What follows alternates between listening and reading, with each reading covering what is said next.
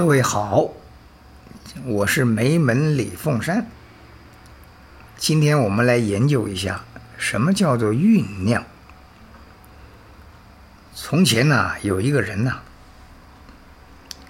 他说啊，释迦牟尼啊，真是一个大福德的人呐、有人听到了就说话了：“嘿，他妈妈生下他七天之后就走了，他能算是个大福德的人吗？”于是那个人又说了：“你有所不知啊，这个人从小到大的言行，始终如母亲人在他身边的教诲一般。这是常人所做不到的。人家打他，他不还手；人家骂他，他也不还嘴。无论在什么样的情况之下，他都是从容不迫。这还得了啊！”要是一般人呐，人家一骂就急了，人家一打，三字经也出来了。可是他就不会，无论天大的事情，他一定是非常的冷静，按部就班，不慌不忙。释迦牟尼始终是走一步少一步的人，他的心情啊，永远如此，不进则退，只要进。自然就能够达到目的的一天。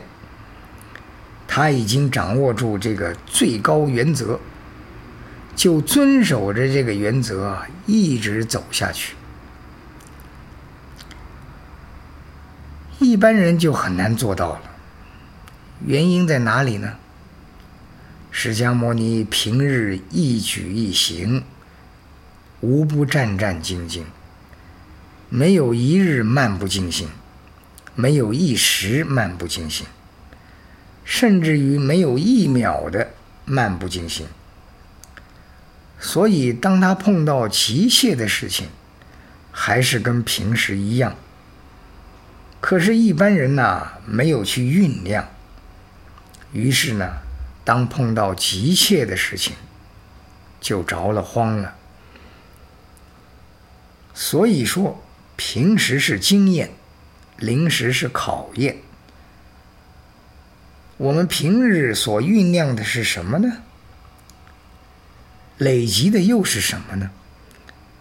到最后得到的，就是我们所酝酿的结果。各位要注意了，我们每个人都要想一想，我们无时无刻到底在酝酿什么呢？如果要了解自己的结果，就看当下你所酝酿的。好，我们今天就聊到这儿，谢谢各位。